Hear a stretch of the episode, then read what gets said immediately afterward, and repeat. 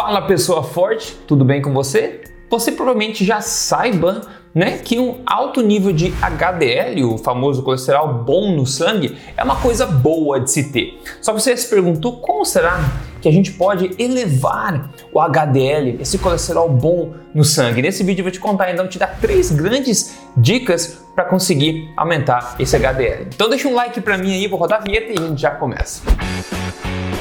Pessoal,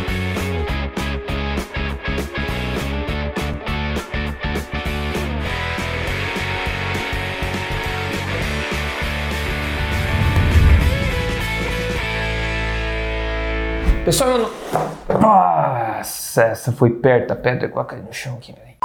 Bom, pessoal, eu sou o Rodrigo Polesso, sou especialista em ciência nutricional e também autor do livro best-seller Este Não É Mais um Livro de Dieta, mas como você sabe, eu estou aqui sempre contando para você as verdades, tentando te ajudar sobre estilo de vida saudável, emagrecimento, nutrição, baseado em evidência e tudo na lata mesmo, como eu sempre falo, do aqui do E e hoje esse papo sobre HDL aqui, pessoal, você já deve conhecer colesterol, né? No passado a gente olhava só para colesterol, né? Colesterol total, se tiver acima de 200 é ruim, tiver abaixo é bom. Isso tudo é, uma, é, é um tipo de narrativa muito antiga e desatualizada já, por várias décadas. Então depois a gente começou por HDL, colesterol bom, LDL, colesterol ruim. Na verdade, não tem nada a ver, o LDL não é inerentemente ruim e o HDL não é inerentemente bom também, apesar de ser positivo, né? Pode ser positivo, ambos podem ser positivos. No caso do HDL, a gente sabe que é colesterol bom, então a gente sabe que a gente tem que deixar ele alto no sangue porque isso é bacana, né? As principais funções do HDL para você saber em relação pelo menos à saúde cardíaca, elas estão como fala nesse próprio estudo aqui que fala o seguinte, ó, as funções primárias que protegem o coração, protegem as artérias do HDL em particular, são por exemplo, o que eles chamam de cholesterol efflux, que é basicamente a capacidade do HDL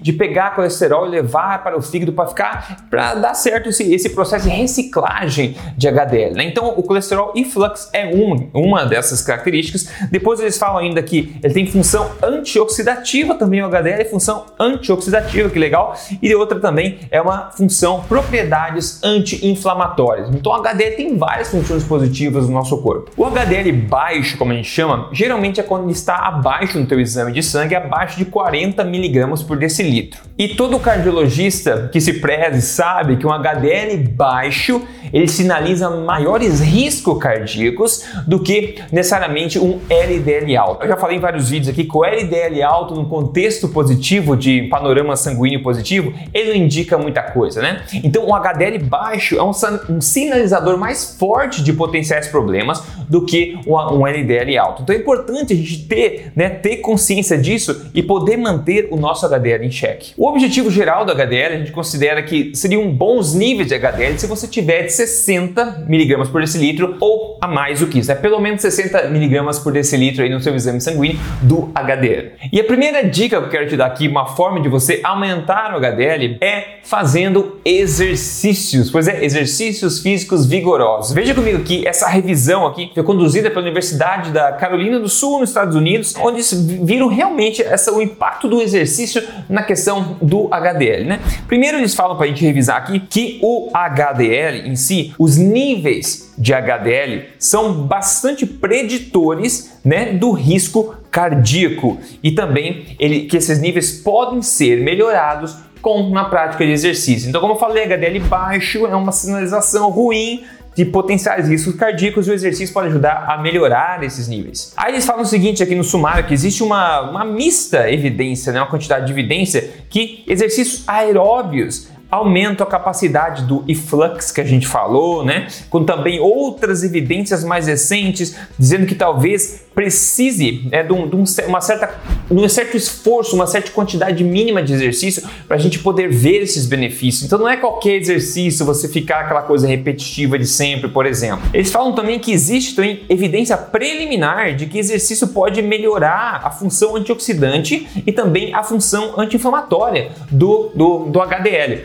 Mas é importante notar que exercícios físicos, principalmente exercícios físicos vigorosos, que deixam você sem ar, sem fôlego um pouco, mesmo que sejam curtos, né? Esses tendem a ter um impacto mais positivo em aumentar o seu HDL do que aquele exercício monótono de longo prazo que você fica lá de um monte de tempo fazendo, não cansa tudo. Então, exercícios vigorosos de, de tempo, né, pode ser intervalados, pelo menos exercícios que te deixam sem fôlego, mesmo que curtos, tem aí uma grande, uma, uma grande literatura apontando que isso pode melhorar seus níveis de HDL. Então isso novamente vem trazendo a importância de ter um estilo de vida ativo, não é verdade? Curtindo até aqui? Então deixa um like se não deixou pra mim ainda e siga esse canal para não perder nenhum dos vídeos, hein? Eu tô no Instagram também, tô no Telegram, só você procurar meu nome e me seguir que a gente vai em frente juntos. O outro ponto aqui que pode também melhorar o HDL é através da sua alimentação. Em que aspecto em particular? Nas gorduras, nos tipos de gordura que você ingere, ok? E notoriamente as gorduras animais, né, com ênfase na gordura saturada e a gordura monoinsaturada também, de origem animal, são grandes gorduras aí que estão fortemente associadas a uma melhora, né, um aumento dos níveis de HDL no sangue. Pois é, o pessoal fala por aí que óleos vegetais abaixam o colesterol, mas eu já falei em outros vídeos que abaixar o colesterol não necessariamente é uma boa coisa. Afinal, muita gente com colesterol em ordem está tendo evento cardíaco por aí. Então, uma, uma das poucas coisas que aumenta o HDL é o consumo de gordura saturada gorduras de alta qualidade, como monoinsaturado também. Se você comer carne vermelha, por exemplo, uma boa quantidade é saturada, uma outra maior quantidade ainda é de monoinsaturado. A gordura monoinsaturada é a mesma do azeite de oliva, por exemplo, ok? Que está em abundância nos alimentos de origem animal, como no porco, na carne do, de gado, no frango também, na banha, no bacon. Tem bastante gordura monoinsaturada lá dentro e a gordura saturada também lá dentro. Inclusive no azeite de oliva, 14% da gordura do azeite é gordura saturada também. Então veja comigo aqui, esse estudo que eu quero mostrar que eu achei interessante, onde eles fizeram suplementação com óleo de coco em um grupo e no outro grupo com óleo de soja, que é esse óleo vegetal, né? Esse óleo de semente que a gente fala. E foi um estudo, foi um ensaio clínico randomizado, foi duplamente cego, controlado com grupo placebo, ou seja, um alto nível de evidência, um estudo muito bem conduzido, né? Foi um período de 12 semanas, onde pegaram 40 mulheres aqui de 20 a 40 anos e dividiram nesses dois grupos, né? Um suplementando, digamos assim, 50 mililitros de óleo de coco por dia e o outro 50 mililitros de óleo de soja por dia. Aí, aqui eles falam o seguinte, que o grupo do óleo de coco apresentou maiores níveis de HDL, como a gente falou. Óleo de coco, pessoal, é 90% mais ou menos gordura saturada. O óleo de coco é uma das coisas mais concentradas em gordura saturada que existe. É por isso que outra parte da, do pessoal por aí, da narrativa, diz que o óleo de coco é ruim para você, porque ele é alto em gordura saturada, apesar de não existir evidência alguma dizendo que gordura saturada causa qualquer problema no corpo humano. Eu tenho vários vídeos sobre isso aqui no canal, você pode procurar por gordura saturada, você vai achar. Então, o, o óleo de coco está provando basicamente o que a gente falou que você suplementar um pouco mais e outro grupo suplementando com óleo de soja, eles viram que o grupo que suplementou com óleo de coco obteve maiores níveis de HDL. Agora, eles falam também que o grupo aqui que consumiu o óleo óleo de soja, interessantemente, apresentou o maior aumento no colesterol total. Né? Eles falam geralmente que óleo de soja abaixa o colesterol, quando nesse caso não abaixou, né? E ainda diminuiu o HDL. Então aumentou o colesterol total e diminuiu o HDL. Não deve ser uma boa coisa. Além do LDL e do HDL, existem outros tipos de, de partículas também, de lipoproteínas, por exemplo, o VLDL, que é uma lipoproteína que está mais associada à aterogênese, que é o problema de você entupir as veias.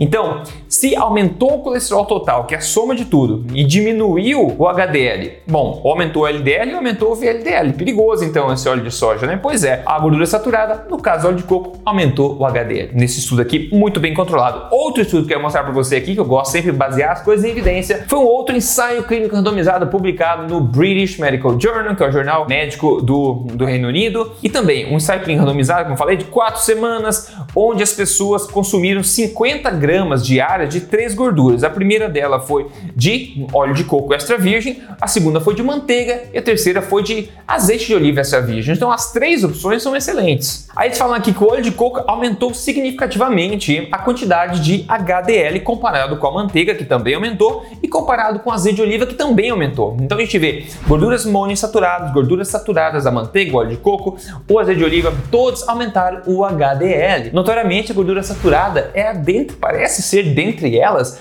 a que mais aumenta o HDL. Então você já entendeu, gordura de origem animal, em sua preferência, é riquíssima em gordura monoinsaturada de qualidade e também gordura saturada. Essas duas gorduras que auxiliam o seu corpo, que auxiliam a aumentar os níveis de HDL, por exemplo, como a gente está vendo aqui. Tem muitos estudos sobre isso, eu queria só te mostrar esses dois. Então a gente, a minha sugestão sempre é a mesma, fique longe dos óleos vegetais, que são os óleos de semente, o azeite de oliva, o óleo de coco são boas opções, o óleo de palma, azeite de dendê também são boas opções, porque são óleos de frutas, não são de semente, como óleo de soja, óleo de milho, óleo de semente de girassol, óleo de canola, por exemplo, ok? Eu sugiro que você fique longe deles, inclusive tem vídeo meu aqui sobre os cuidados que você tem que ter a respeito de óleos vegetais. Cuidado com óleos de semente, ok? E a terceira coisa que você pode fazer para aumentar a sua HDL, que talvez você não faça, se você faz vai ser útil, se você não faz, você pode passar à frente para uma pessoa que você sabe que faz isso.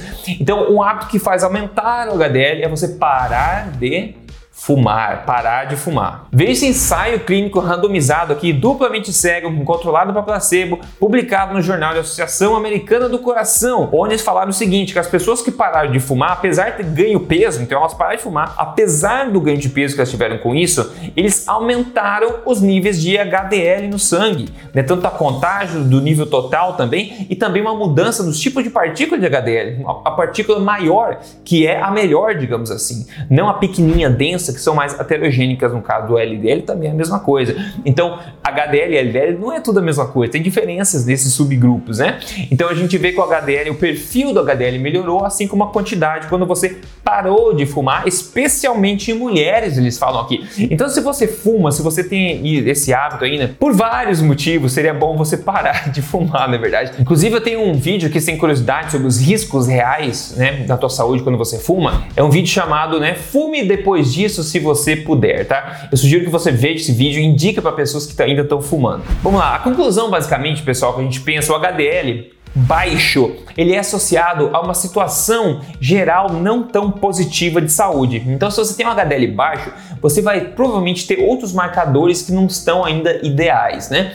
Então, o HDL baixo é um marcador de saúde que está aquém do que deveria estar. Então, ao invés de focar em aumentar só o HDL, você percebe que ao praticar esses três hábitos, por exemplo, que eu falei, você consegue melhorar a sua saúde geral. E quando a sua saúde geral melhora, o HDL também vai apontar isso na corrente sanguínea. Você vai ter níveis maiores de HDL. E o HDL mais alto está, como falei, inversamente associado com problemas cardíacos e positivamente associado com imunidade, por exemplo, né? Uma dificuldade de você pegar um resfriado, uma gripe, qualquer coisa. Então, o HDL alto no sangue, né, de 60 pelo menos para cima, ele tende a estar associado a todas essas coisas boas. E a mensagem importante é que o teu estilo de vida, um estilo de vida ativo, principalmente a forma como você se alimenta, a sua dieta, se você faz uma alimentação forte, parabéns, isso está associado a uma melhora no teu HDL, ok? Olha só, por exemplo, esse caso de sucesso que mandou para mim aqui hoje, aqui do Elvis David, ele falou que perdeu 30 quilos em 8 meses, ele agradeceu, muito obrigado, parabéns Elvis aí, parabéns, sensacional, ele tá com um abdômen de tanquinho, ele tá com um six pack aqui, seguindo uma alimentação forte, uma alimentação generosa, correta, baseada em alimentos de origem animal, na verdade, de complementar da forma que você quiser. Quando você melhora o seu corpo no geral, você melhora seus marcadores sanguíneos também como consequência, na é verdade. Se você quer seguir meu programa de emagrecimento que guia você passo a passo por um processo bacana e correto, sem sofrimento para emagrecer, entre em código emagrecerdevez.com.br. Você vai gostar dos resultados que você vai ver lá. No mais é isso, pessoal. Espero ter sido útil para você, ajudando você a turbinar o seu HDL e a sua saúde também. A gente se fala no próximo vídeo. Grande abraço.